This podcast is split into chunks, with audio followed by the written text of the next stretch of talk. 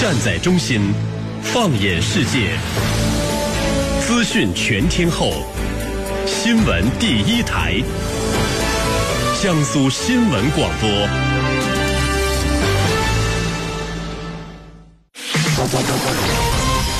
江苏新闻广播，南京地区 FM 九三点七，苏南地区 FM 九五点三，沟通你我。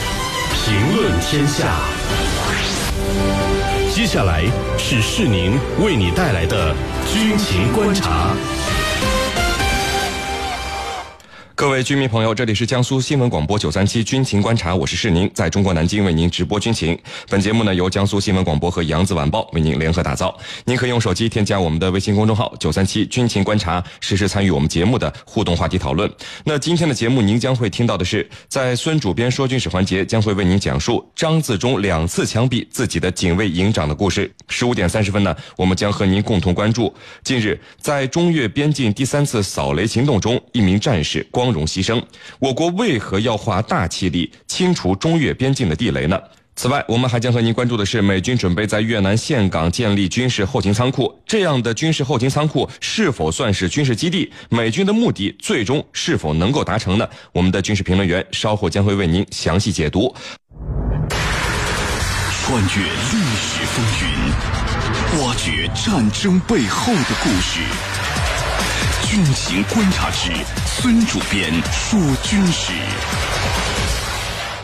听众朋友，大家好，欢迎收听孙主编说军事，我是孙小伟。今天我给大家继续讲述抗日名将张自忠为整肃军纪两次枪毙自己的警卫营长的故事。军法处长代张自忠诏令全军：孙二勇犯重罪，必死，死有余辜。而后，问将死的人有何话说？我想再见张军长一面。孙二勇说：“副官把孙二勇的请求禀告了将军，将军一跺脚，不见，快杀！”他端起酒盅，副官看得真切，他的手在微微的颤抖，酒。溢了出来。相同的情形发生在刑场上，要杀人的人就是被杀的人的部属，警卫营的士兵，他握枪的手也在颤抖。孙二勇瞪圆了双眼，喝道：“你们抖什么？快开枪！二十年后，老子又是一条好汉。”孙二勇倒下去的同时，张自忠却在行辕里站了起来。他那颗坚强的头颅长时间的垂着。副官又一次觉得他会含泪。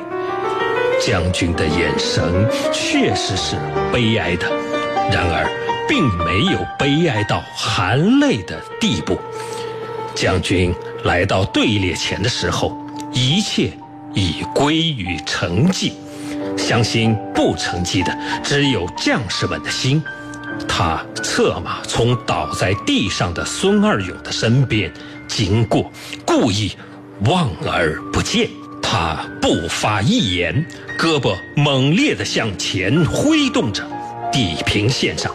台儿庄苍灰色的轮廓隐隐在望，有强风，他的大肠使劲地掠向后面，线条极其有力。他的战马高扬起前蹄，连连打着鼻响。这情景令人想起滑铁卢战役最后一分钟时的惠灵顿。当晚，前锋接敌。只要这场战争在中国的历史教科书上被讲述过，台儿庄就被讲述着，它诞生了，也许有千百年，却如同死着一般默默无闻。这场战争使它永远活着。从一九三八年三月二十日开始，以后的一个多月里，台儿庄成了死亡的世界。一天晚上。张自忠正在灯下读《春秋》，突然传令兵跌跌撞撞地跑了进来，报报报报告军长，他他他回来了。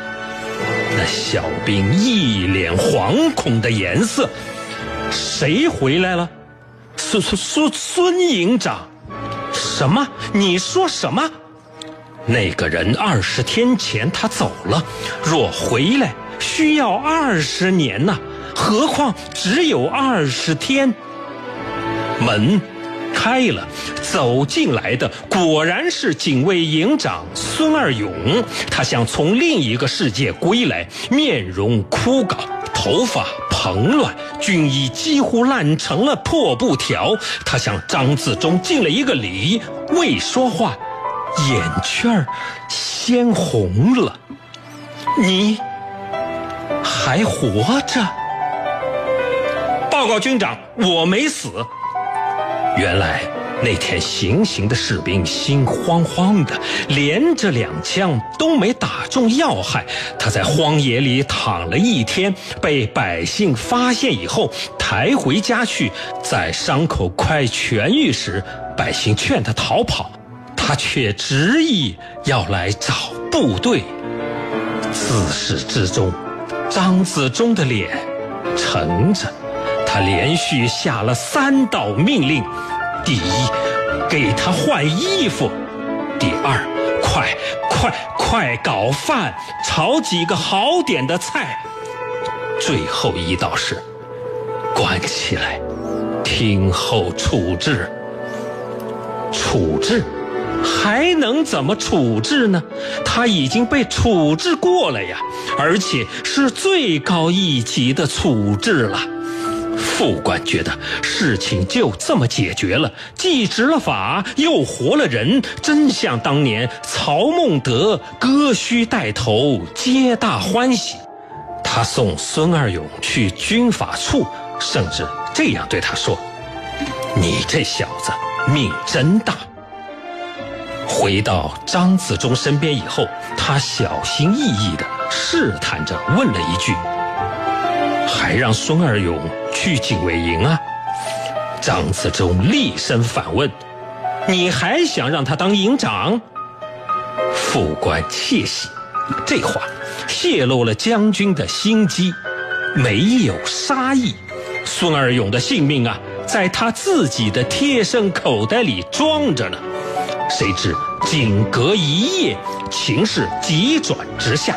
次日清晨，副官刚刚推开张自忠的门，一下惊黄了脸，浓浓的烟雾像野兽一样朝他扑来，这是失火了。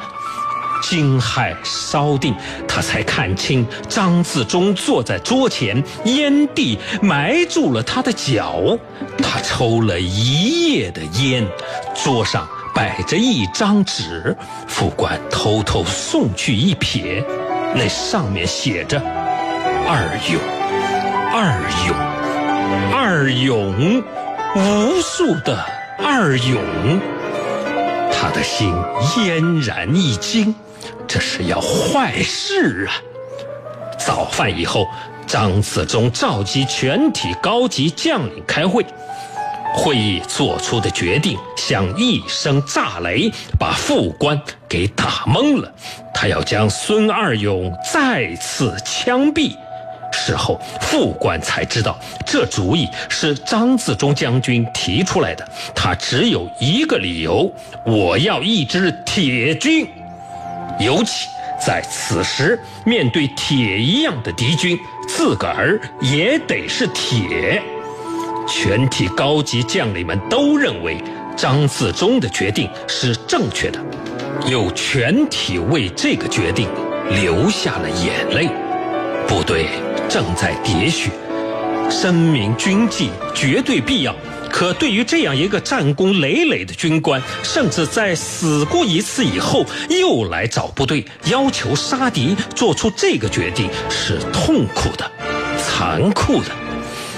唯有张子忠没有掉泪，他突然把话题扯开了好远。昨天，李宗仁长官召集我们到他的行宫开会，部署向日军发动最后进攻的事。在那里，我遇见了我的好朋友邵军长。分手时，我问他何时再来呀？